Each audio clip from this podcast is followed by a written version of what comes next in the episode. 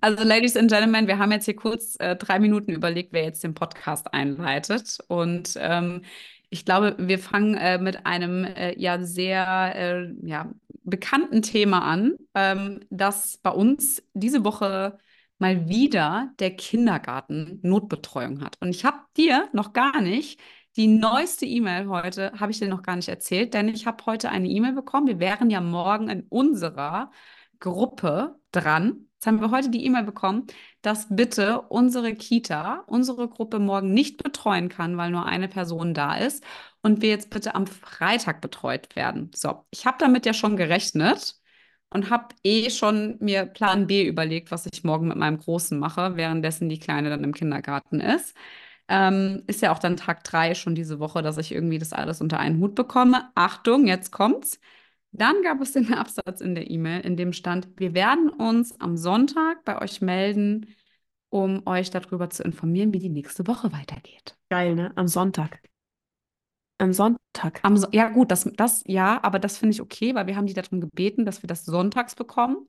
Wenn sie schon das Gefühl haben, dass es nicht weitergehen könnte aufgrund des äh, Krankenstandes, damit nicht die Leute am Montag um 8 Uhr plötzlich anfangen müssen, ihre Kinder irgendwo hinzuschieben.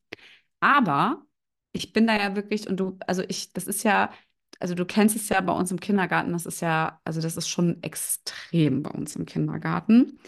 Ähm, deshalb, ich bin einfach für uns unfassbar dankbar, dass äh, wir irgendwann die, ähm, ja, die, die Entscheidung getroffen haben, dass wir uns ein Au-pair holen, dass ich einfach auch arbeiten kann. Weil unter den Umständen ähm, dadurch, dass mein, mein Mann ja immer die ganze Zeit weg ist, wäre es mir 0,0 möglich, überhaupt richtig arbeiten gehen zu können. Hallo und herzlich willkommen beim Mama Academy Podcast, deinem Podcast für ein ganzheitlich gesundes und erfülltes Mama-Leben. Wir sind Rike, Katharina und Nicole eine Ärztin, zwei Mamas und drei Yogalehrerinnen. Zusammen möchten wir dich mit unserem Wissen aus dem Bereich Medizin, Yoga, Coaching und Ernährung bei der größten Transformation deines Lebens unterstützen. Als Mamas und Frauen ist es unser Herzensprojekt, dich in deine volle Kraft zu bringen. Ja, nee, das ist so krass. Ähm, ah, oder? Also bei uns ist schon Es ist krass, wirklich oder? krass. Ich meine, also. unsere Kinder sind ja fast gleich alt. Ja, die sind beide im Kindergarten. Und ähm, wirklich, ich muss sagen, bei uns war es ja in der Kita damals so krass. Äh, da hat es ja nach Corona nie aufgehört. Das war wie so, als wäre so ein bisschen die Schwelle auch niedriger gewesen, den Eltern das zuzumuten, hatte ich immer das Gefühl, weil die haben es ja jetzt ein Jahr lang irgendwie so hinbekommen. Und dann war das auch irgendwie, auf einmal fing das dann immer an, dass die Kita zu war, dass es nur so ein paar Stunden Betreuung, das gab es vorher, die Jahre, als mein Großer in dieser Kita war, auch nicht. Und jetzt im Kindergarten muss ich ehrlich sagen, die stemmen das immer. Ne? Wir hatten jetzt mal eine Woche ähm, im neuen Jahr, wo eine Notbetreuung war. Das hatte ich dir dann auch noch geschrieben. Aber das war dann so, dass trotzdem aus jeder Gruppe durften immer, durften immer acht Kinder irgendwie kommen.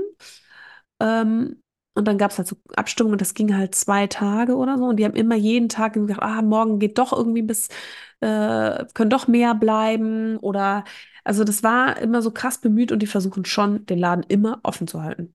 Das ist schon echt krass. Mhm. Ja. Aber klar, du kannst ja nichts machen, ja, wenn also da alle glaub, krank sind, außer einer, ne? Was sollst du machen? Ja, voll. Da hast du halt einfach wahrscheinlich Personal, was also ich finde, häufig krank ist. Ja. Also ich finde, dass auch, ähm, dass es echt eine Podcast-Folge mindestens füllen könnte. Wir haben ja jetzt auch aufgrund der Story haben wir ja von ein paar Erzieherinnen auch schon Nachrichten bekommen. Ich finde, das ist ein sehr sehr krasses Thema, was man von so vielen Seiten beleuchten kann. Ähm, unsere Erzieherinnen zum Beispiel, die haben auch Kinder. Also die Kinder sind krank. Es sind nicht die Erzieherinnen, die krank sind, sondern die Kinder, die hardcore krank sind. Und bei uns im Freundeskreis ist es auch so, dass wir gerade Kinder haben, die grippekrank sind und die sind halt einfach jetzt schon seit zehn Tagen zu Hause. Also was willst du ja, da unser war ja auch also sieben Tage die krank. andere Seite, ne? Also, und das ist richtig heftig, aber es ist halt echt, bei uns ist es halt, also bei ihm, also das ist einfach eine Never-Ending, also eine Love Story ist es nicht. Und jetzt ist es natürlich so, dass wir jetzt nächste Woche ähm, habe ich äh, ja den ersten Au-pair-Wechsel bei uns zu Hause, was ich total spannend finde, weil wir jetzt tatsächlich es ist schon fast ein Jahr rum, seitdem Krass, ne? unser erstes Au pair jetzt bei uns war. Und das finde ich schon heftig. Ne? Das Jahr ist, also ich finde es total krass, wie schnell das rumgegangen ist. Und nächste Woche kommt jetzt halt einfach unser zweites Au pair und ähm, wir haben ja, oder wir haben ja jetzt hier vorher auch überlegt, packen wir das, die, die Thematik mit rein oder nicht, aber es sind halt so viele Anfragen immer zu dem Au-pair-Thema. Und ähm, für uns war das tatsächlich die beste Entscheidung. Ich hoffe, dass wir mit dem zweiten, mit dem, also mit der, mit der zweiten Au pair, die jetzt gerade dann ähm, sich bald jetzt auf den Weg macht, dass wir wieder so eine gute Erfahrung machen. Ich musste natürlich jetzt auch dem Großen von uns schon mal mitteilen, äh, dass unser jetziges Au-pair bald nach Hause geht. Und da war schon, der war schon ein bisschen traurig, weil die lieben die schon sehr, muss ich ja, sagen. Ja, das ist immer so das, was ich ganz oft als erstes gedacht habe mit Au-pair. Ne? Boah, wie ist das dann für die Kinder, wenn das Au-pair nach einem Jahr nach Hause geht? Und ich habe in meinem Freundeskreis hier äh, viele, die ein Au-pair haben. Und ähm, die eine mit schon das vierte Au-pair und haben jetzt das erste Mal eine Negativerfahrung gemacht. Die hat die Familie jetzt auch schon verlassen ähm, aber sonst auch immer positive Erfahrungen. Und die hatten aber immer das Glück, dass die Au-pairs dann weiterhin in Frankfurt geblieben sind und die die immer noch als Babysitter ab und zu hatten und die Kinder immer Mhm. noch so eine Connection hatten. Ne? Aber die meinte auch bei dem ersten Voll Au-pair, das ist nämlich zwei Jahre geblieben dann im Endeffekt, ähm, da war das für das Mädchen, was ja, das kam dann, glaube ich, kurz nach Geburt schon das erste des Mädchens dann, dass äh, das für die richtig schlimm war. Weil das halt, die war dann zwei Mhm. und das war halt wirklich, die war ja von Anfang an da, dieses Au pair, ne? Dass das erstmal krass war, das Neue zu akzeptieren, so ein bisschen. Aber zum Glück halt das erste Au pair dann auch immer noch mal da, weil das ging und bei den anderen war es okay. Also so älter die Kinder waren, desto einfacher war es halt auch. Ich finde, also für uns ist es, also mir schafft es einfach richtig krass Entlastung. Auch jetzt mit diesem schlechten Betreuungsding aus dem Kindergarten heraus, weil ich einfach ein gutes Backup habe. Oder mein Backup ist einfach dadurch, sagen wir mal, viel, viel einfacher. Was jetzt nicht heißt, dass es nicht Arbeit ist. Ne? Ich muss ja auch immer alles planen, abstimmen, dann die Zeiten wieder anpassen und so. Also, aber ich muss auch sagen, ich habe auch ähm, jetzt auch bei der zweiten Au-pair habe ich vorneweg auch immer ganz klar kommuniziert, ich brauche jemanden, der extrem flexibel ist, ja.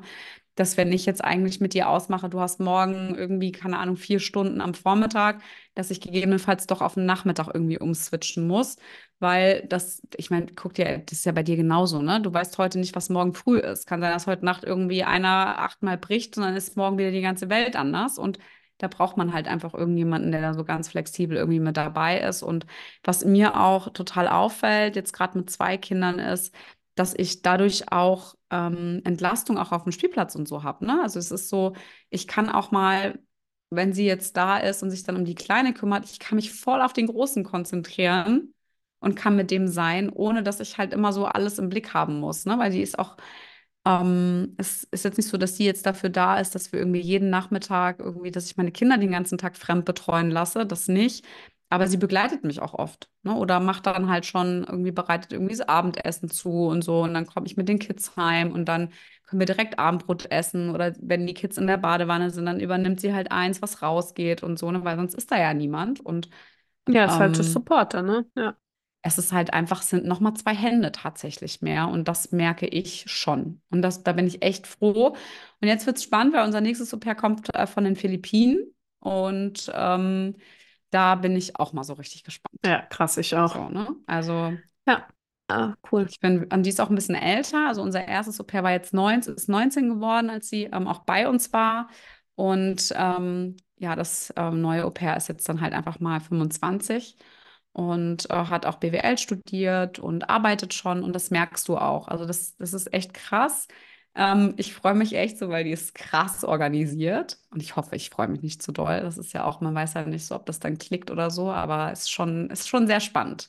Also die nächste Woche wird spannend bei mir. Ähm, ich werde auf jeden Fall in der Story mal berichten, ob sich das alles so ausgeht. Ähm, ja.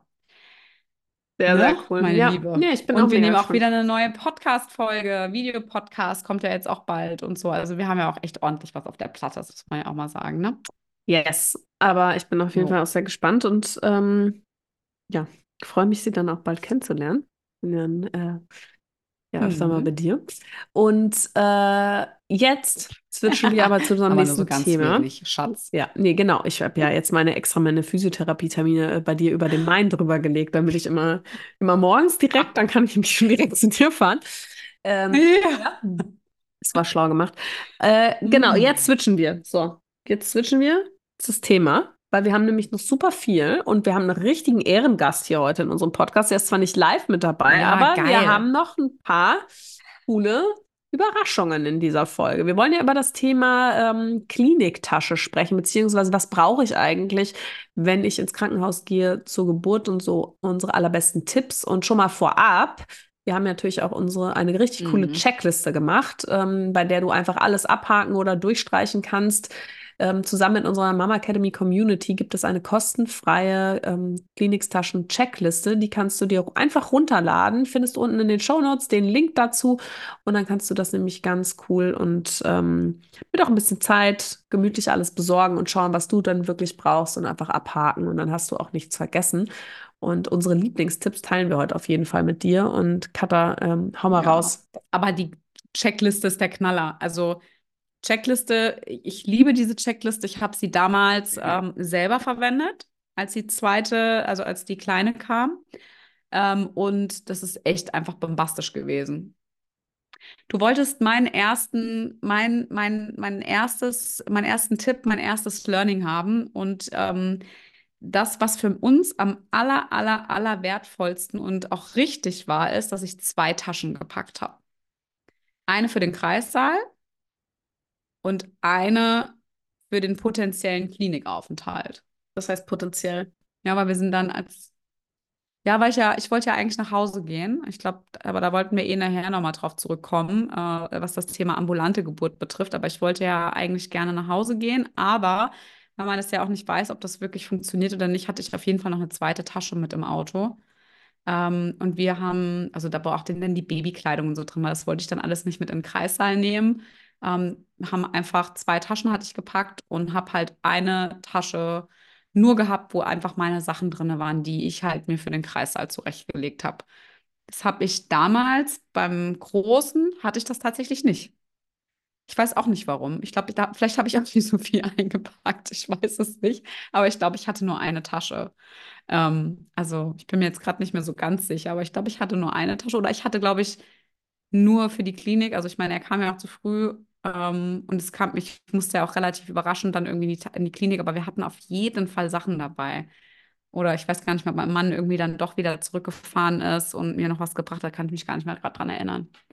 Aber das war auf jeden Fall so das, das Coolste. Das war schlau, das war smart und ähm, ja, das war auch irgendwie so ein gutes Gefühl, weißt du? Du gehst mit der Kliniktasche einfach so da rein und bist nicht so mit, keine Ahnung, hast noch irgendwie ein, dein Stillkissen unterm Arm, was du dann da haben willst oder irgendwie, keine Ahnung, noch was, weißt du? Ja. Mega. Tipp Nummer eins. Voll gut. Ähm, ich hatte auf jeden Fall nur eine Tasche dabei.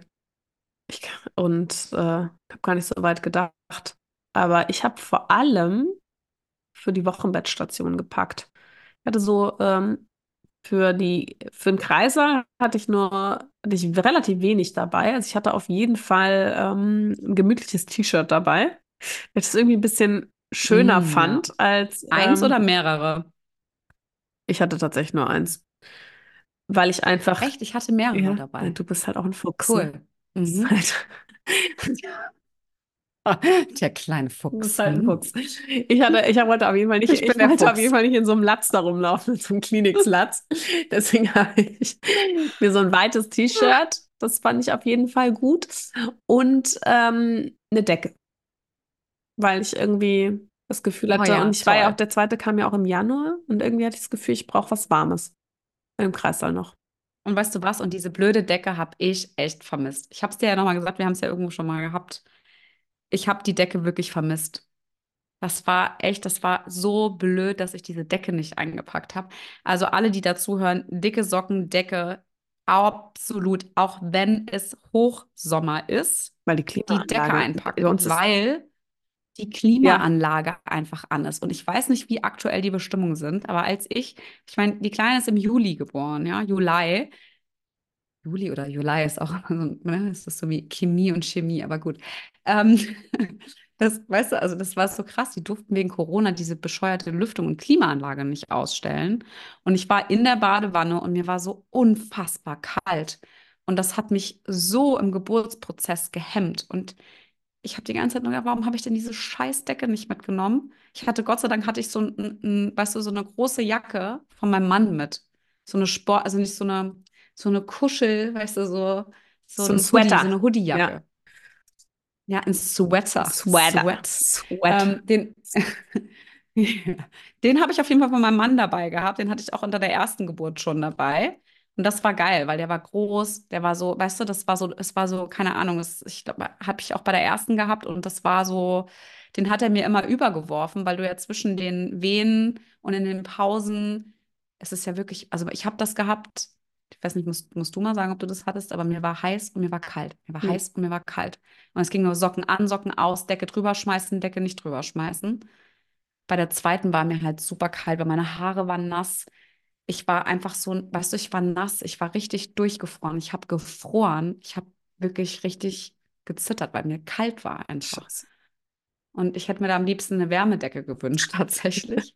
Aber ähm, also die Decke definitiv, da gehe ich mit dir mit. Und Schlappen. Mhm. Ich, sowohl im Kreissaal, oh, wenn du da aufstehst ja. und da rumrennst und so, ne, vielleicht gehst du auch noch. Mhm. Ich hatte dann auch keinen Bock, meine, Schu meine Sneakers wieder anzuziehen. Ich wollte so Adiletten am Wie sitzen da reinkommen? Ja, also einfach ja, so Schlappis und auch auf, auf der Wochenbettstation. Wenn du dann mal bei uns war ja auf der Wochenbettstation immer Buffet mhm. morgens äh, und da irgendwas oder du, weißt du, nachts aufgestanden, das Kind zum Wickeln. Äh, ne, ich weiß gar nicht, aber es war nachts auch manchmal. Nee, wir mussten raus aus dem Zimmer zum Wickeln. Auf die Wickeltür. Ja, also irgendwie musste ich auf jeden Fall nachts raus.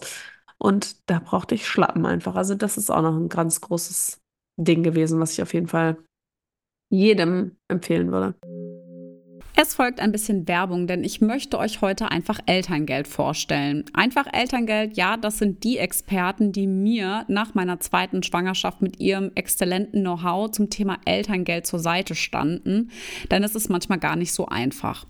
Was ich total cool finde, ist, dass sie seit 2015 wirklich schon über 10.000 Eltern persönlich beraten haben und sogar im Finanztest 0123 sogar als Testsieger hervorgegangen sind. Und ich kann euch wirklich empfehlen, empfehlen, bei insbesondere komplexen Elterngeldangelegenheiten einfach Elterngeld zu kontaktieren, weil es ist wirklich super einfach und man ist diese Last während der Schwangerschaft einfach los. Also, falls du auch davon betroffen bist, dann schau doch mal rein auf www.einfach-elterngeld.de und überzeuge dich selbst und profitiere auch super gerne von unserem Code Mama Academy 5.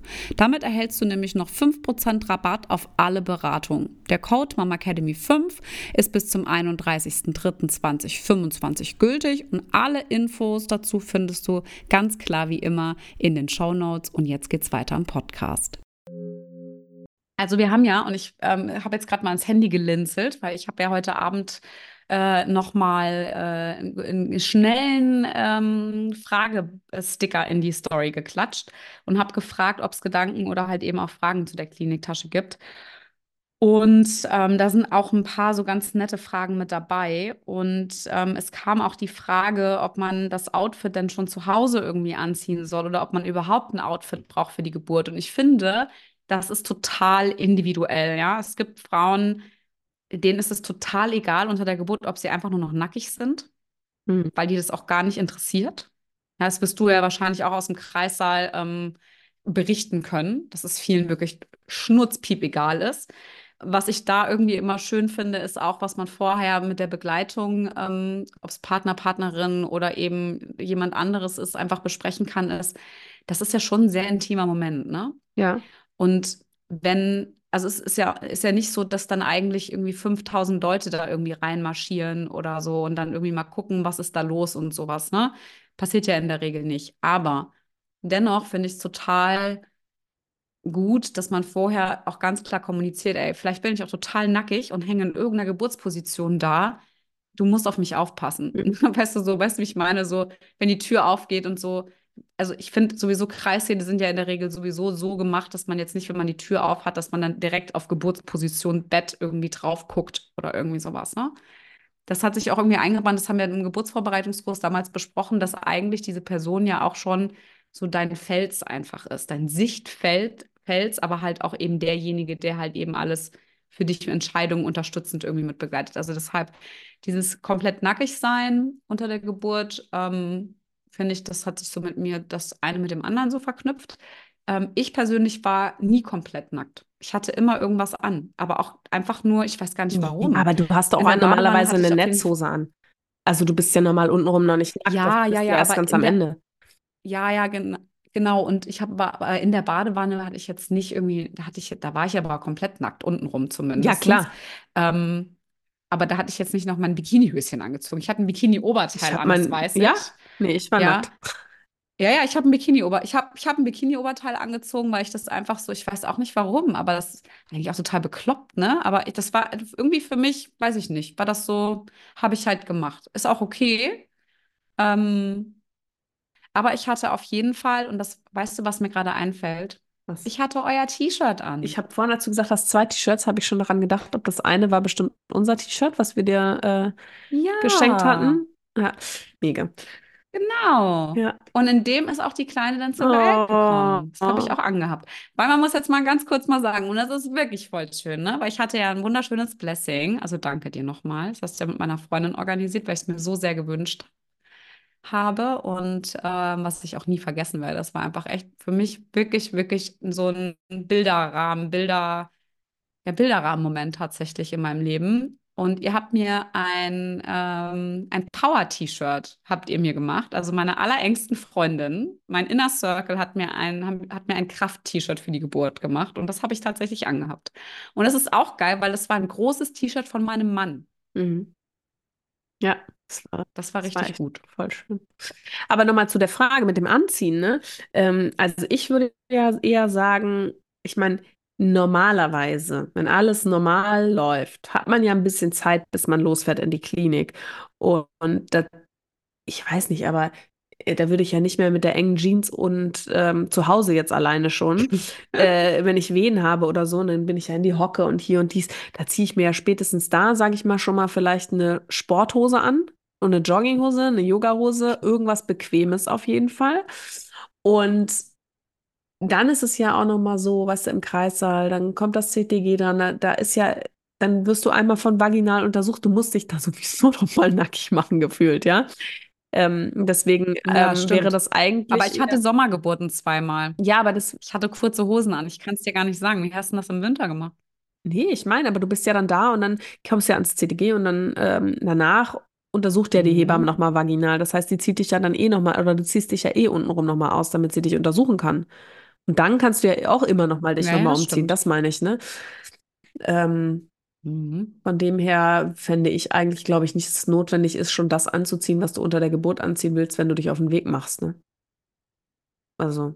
Ja, das würde, hätte, ich, hätte ich jetzt auch nicht gemacht. Und dann also, war es auch beim ersten war es bei mir so, da hatte ich einen Blasensprung und das lief und lief und lief. Ne? Da habe ich halt direkt, da habe ich halt direkt ne, das Netzhöschen mit den wie mit den Riesenvorlagen gehabt, damit ich nicht den ganzen alles volltropfe. Ja. Von dem her, ähm, mhm. da war dann mhm. auch nicht mehr viel mit mit äh, Outfit. Nee, mit gut aussehen. Ich habe, wenn ich mich jetzt zurückerinnere, habe ich auf dem Geburtsbild mit dem kleinen, nee, mit dem großen, habe ich einen Top an. Ich hatte einen Top ohne BH, ein schwarzes Top einfach. So ein weich, war Unterzieh. Unter der Geburt. Ja, muss ich, weil ich habe mich sicherlich nach Geburt nicht einmal umgezogen. Aber wenn ich, ich erinnere mich an dieses Foto. Siehst du? Und ja, und bei dem Großen hatte ich ein, weißt du, gibt, es gibt doch diese geilen, diese, diese Calvin Klein, wie nennt man sie? Bustiers? Bustiers. Oh Gott, das wird eine witzige podcast Bus Bustiers, nicht Bussis. Bustier, Bussis. Nein, so eins hatte ich auf jeden Fall an. Und in dem ist der auch tatsächlich dann zur Welt gekommen. Und bei, äh, bei der Kleinen hatte ich äh, euer T-Shirt an. Ja, krass. Also ihr merkt, so, okay. Hauptsache bequem. Es ist auf jeden Fall mega gut.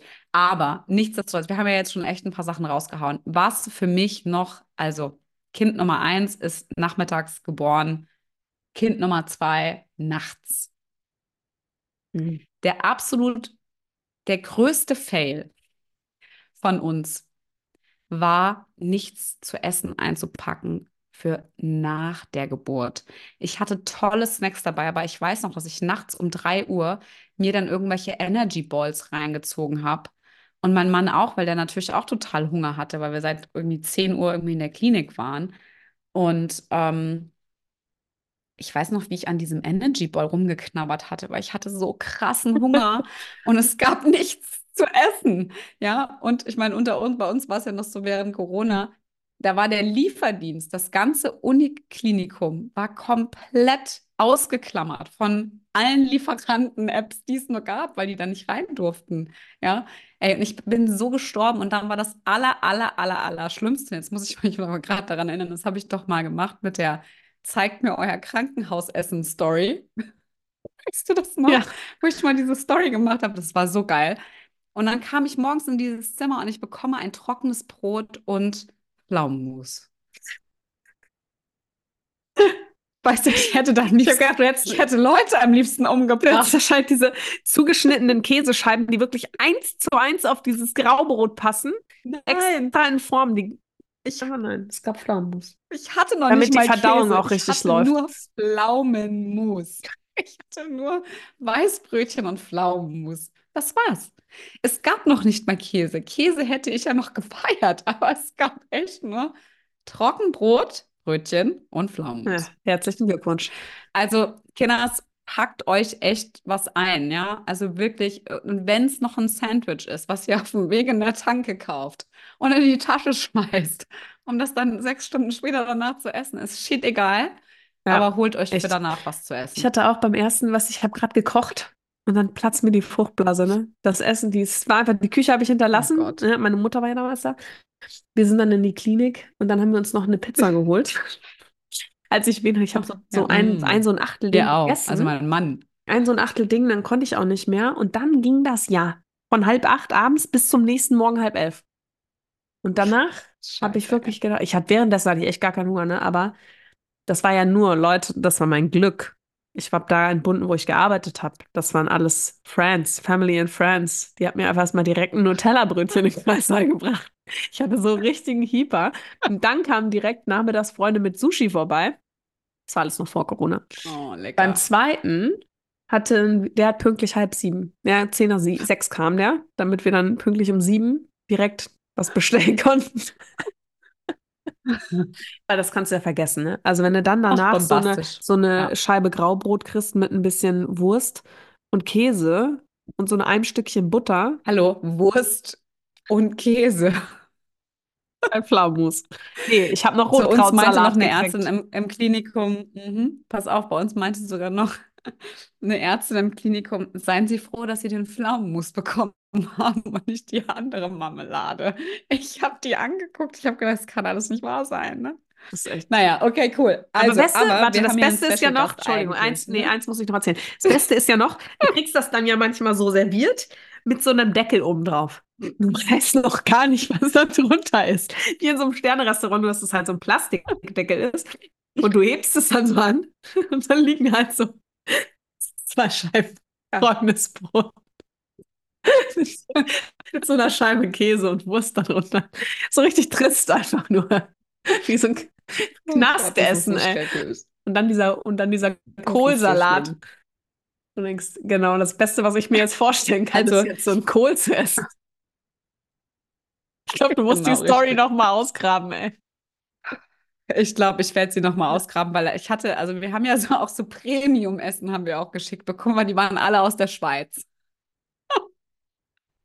die so ein richtiges, also wirklich auch Freunde von uns, ne? Also, weil wir haben uns da ja auch so die, den Spaß draus gemacht, dass wir, ähm, also mein Mann und ich, wir hatten ja wirklich die witzigsten drei Tage unseres Lebens äh, in der Klinik, weil er halt dann so morgens der Schwester schon immer so die Tür aufgemacht hat und gesagt hat, ah, super, einmal Lachs und Rührei bitte und ich hätte heute gerne einen frisch gepressten O-Saft. Und dann, also die hat halt sich auch schon immer total totgelacht und so, noch beim Mittagessen und so. Und dann hast du halt diesen Deckel geöffnet und hast, weil bei uns hat halt auch niemand irgendwie umgestellt. Die haben mich auf Schonkost eingetragen gehabt. Ne? Das war auch total schlimm. Und es gab dann wieder ein Weißbrötchen mit Lade. Also es war so schlimm. Und dann während Corona ist dann mein Mann auch einfach wieder so, wie so James Bond, hat er sich von der Station geschlichen und ist einmal irgendwie auf dem Klinikum zum Kiosk gegangen oder zur Pizza. Ich sehe ganz so, wie so an der Wand so leicht schleicht. Wie so an der Wand so leicht Aber hat er auch, ne? Und dann hat er, so das Allergeilste hat immer gesagt so, ich gehe mal kurz undercover. Und dann hat er seine Sonnenbrille immer aufgesetzt und ich habe mich so tot gelacht. Also ich habe so gelacht diese drei Tage. Also es war einfach echt herrlich.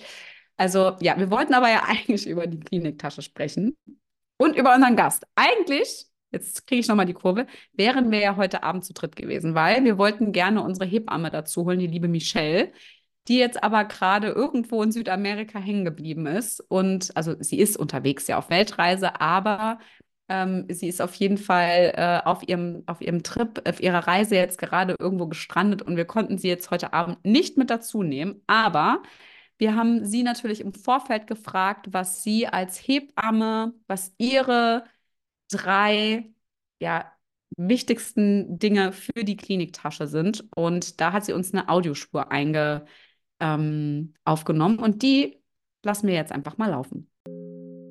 Hallo ihr Lieben, ich wollte euch meine drei wichtigsten Must-Haves für die Kliniktasche zukommen lassen, da ich ja leider heute nicht beim Podcast dabei sein kann, hoffentlich dann beim nächsten.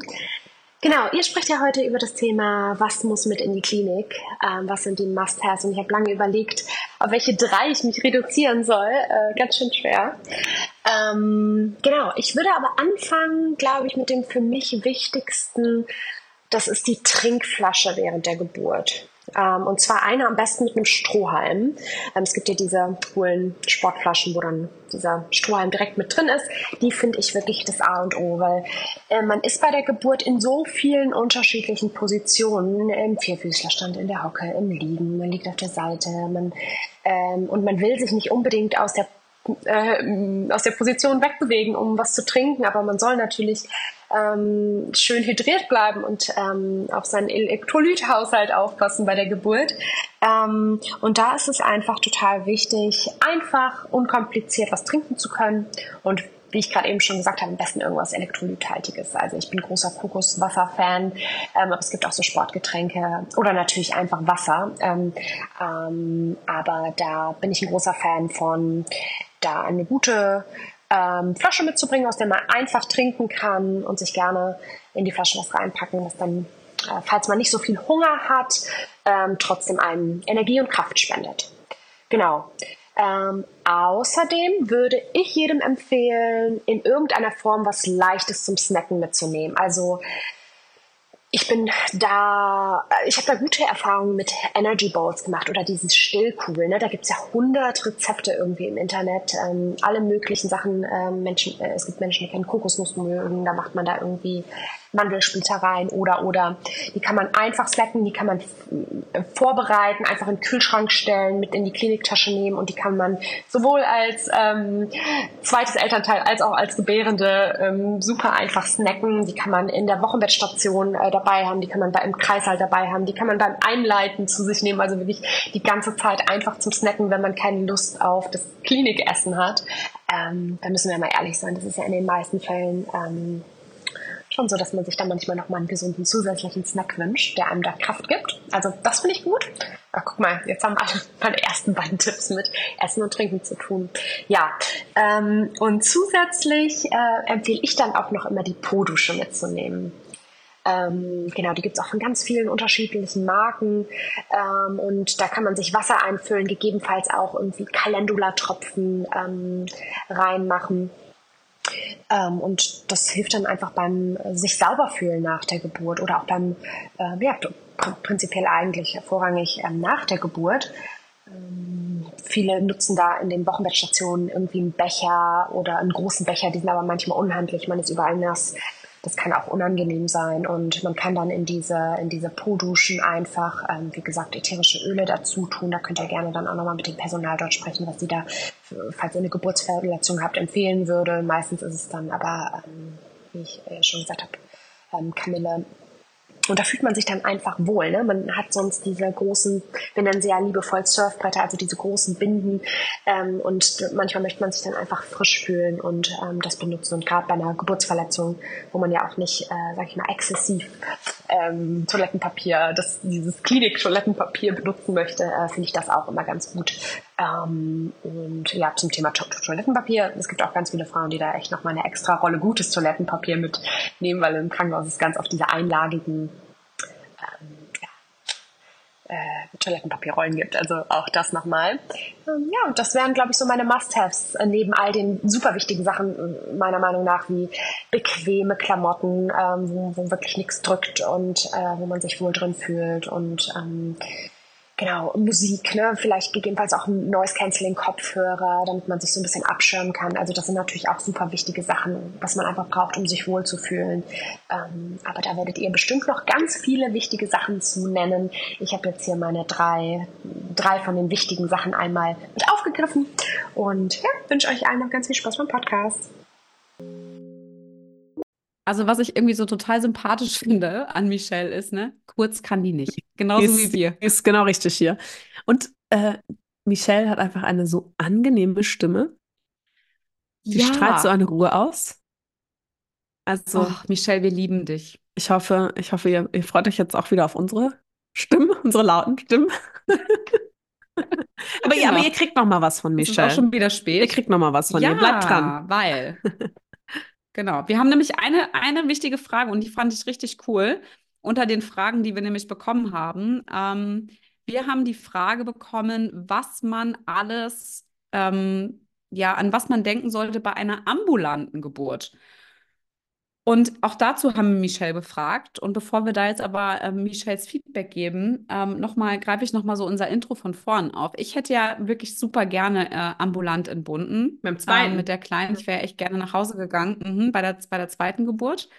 Ähm, konnte oder beziehungsweise bin dann aber doch in der Klinik geblieben, weil nach der Kinderarztuntersuchung und die nehmen dann auch Blut ab, ähm, ein Blutwert, der war nicht kritisch, aber der war halt auch jetzt nicht zu 100 Prozent top, dass die Ärzte uns wirklich dazu geraten haben, einfach nochmal eine Nacht, zwei Nächte in der Klinik zu bleiben. Und ähm, deswegen, es war total super, dass ich nämlich die zweite Tasche dann nämlich im Auto hatte in der ich halt eben so den ganzen Kram auch für die Station einfach hatte. Ne? Das war auf jeden Fall ähm, richtig gut, weil so musste auch keiner mehr irgendwie plötzlich nach Hause und sonst irgendwas. Und ähm, wir hatten halt einfach alles dabei. Das war wirklich richtig gut. Aber ich wäre auch gerne der, nach Hause gegangen. Aber ähm, ja, wir sind dann doch da geblieben, was dann letzten Endes, wie ihr gerade eben gehört habt, auch super witzig war für uns.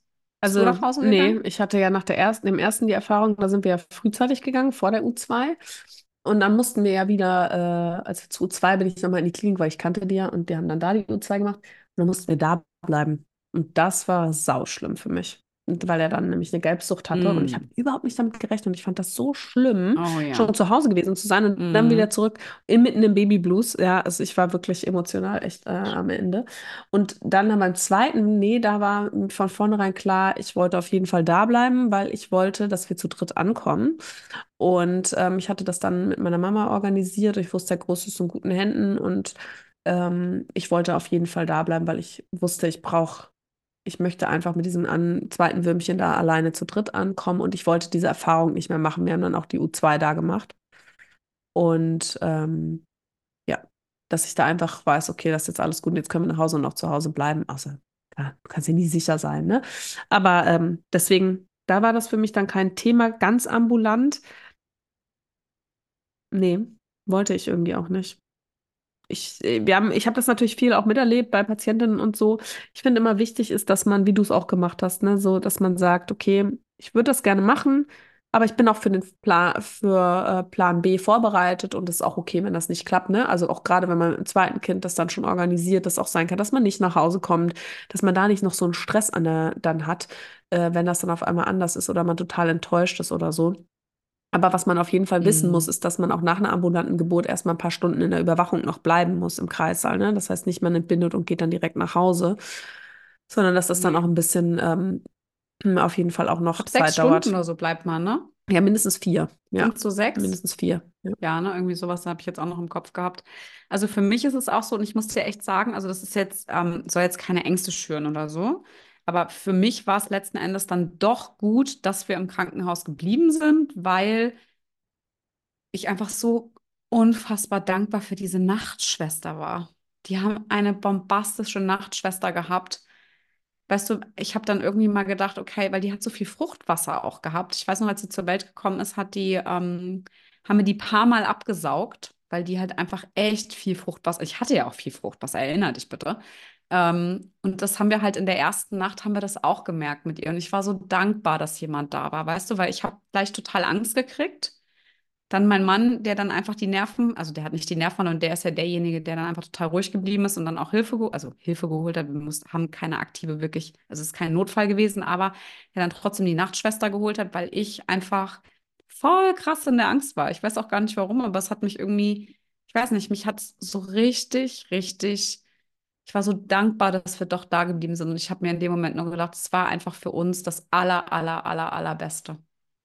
Also ich bin dankbar, dass das irgendwie doch nicht gegangen ist, ne? Ja. So. Aber es kann ja auch also anders sein, ne? Gut. Und ich denke immer so bei der ambulanten Geburt. Ja, ja, voll. Ja, das mein Wichtigste Gott. ist, man muss halt. Meine Mutter hat das gemacht bei meinem Bruder. Ne? Die ist danach dann irgendwie im Baby nach Hause gekommen. Zack. Ja.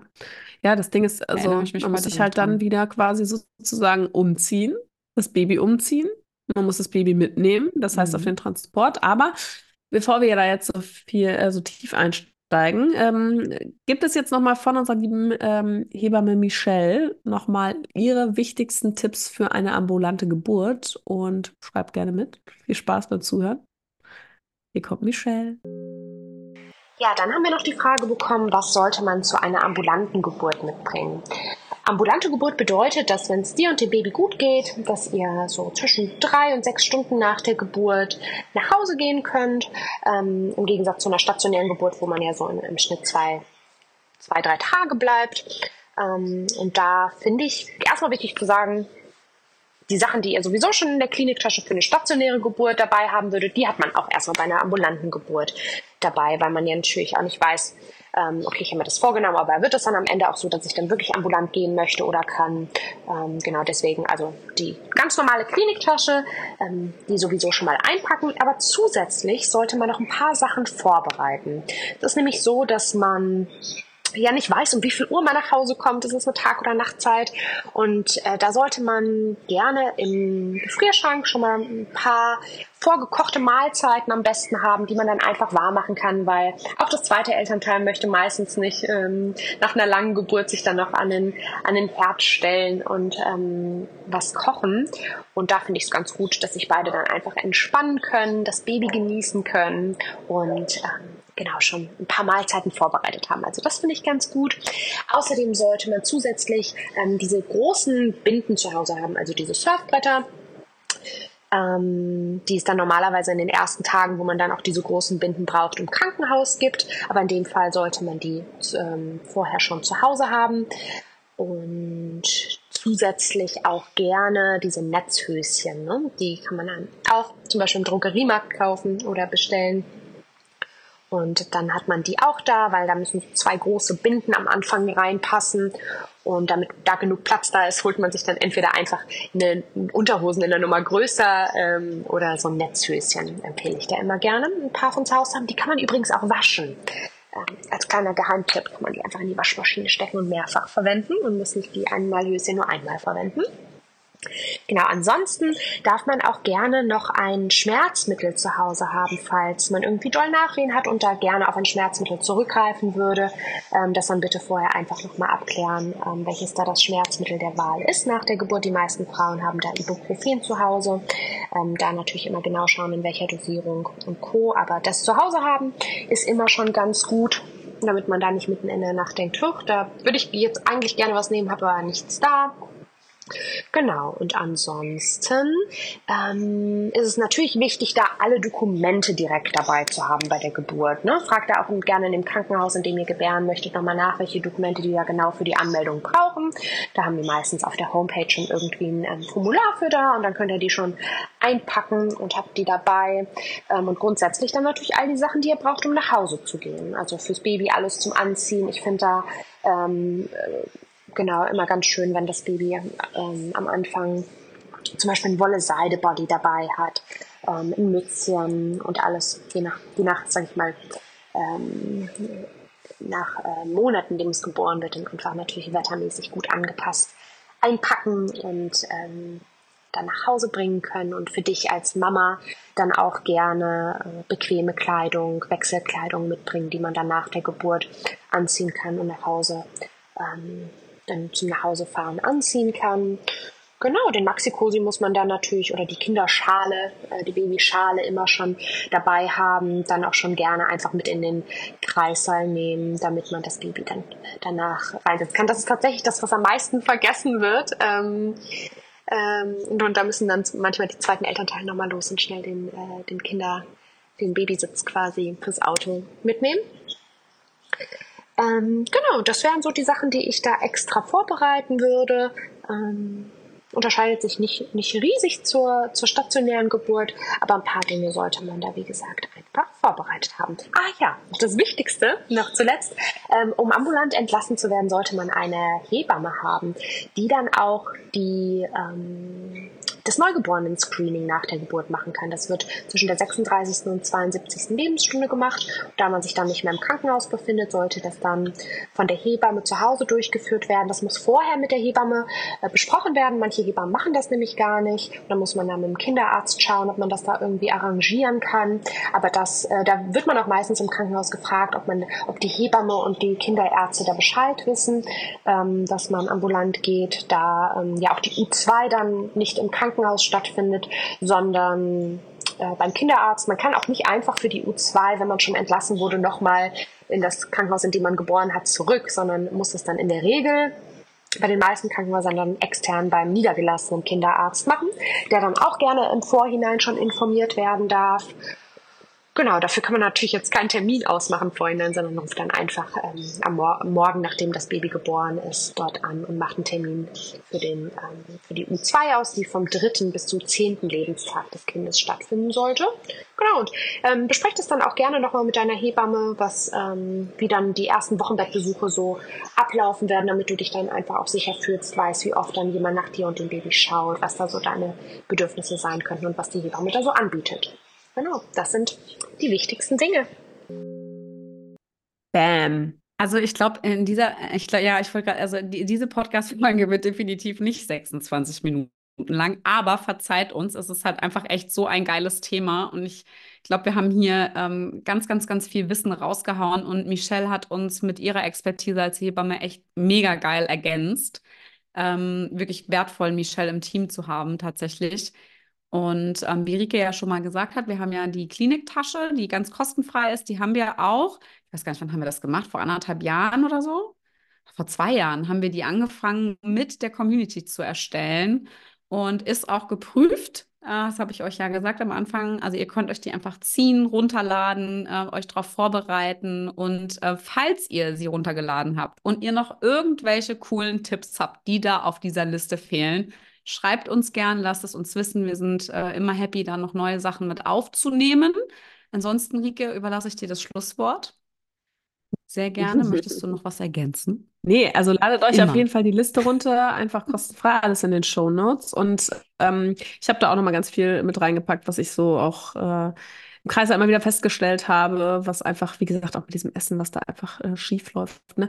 Und was ich auch, auch wenn man stillen möchte, Flasche geben. Wir haben da echt wirklich für alle Varianten alles aufgelistet und ähm, da könnt ihr einfach das abarbeiten und dann fühlt ihr euch auch gut vorbereitet. Und das freut uns dann natürlich, wenn wir euch das ein bisschen unterstützen können. Und seid gespannt, folgt uns gerne auf Instagram at die.mamacademy auf die nächste Woche. Ähm, vielleicht teilen wir nochmal das ein oder andere Klinikessen. Ein bisschen äh, Spaß muss ja sein. Und äh, da gibt es auf jeden Fall jetzt die nächsten Wochen auch nochmal ganz, ganz viel tolle Inhalte rund um das Thema Geburt, Geburtsvorbereitung. Und äh, wenn euch die Podcast-Folge gefallen hat, freuen wir uns natürlich immer über eine positive Bewertung. Das Ganze könnt ihr auf Spotify machen oder auf Apple iTunes und kostet euch nur ein paar Sekunden eurer Zeit und damit macht ihr uns eine große Freude.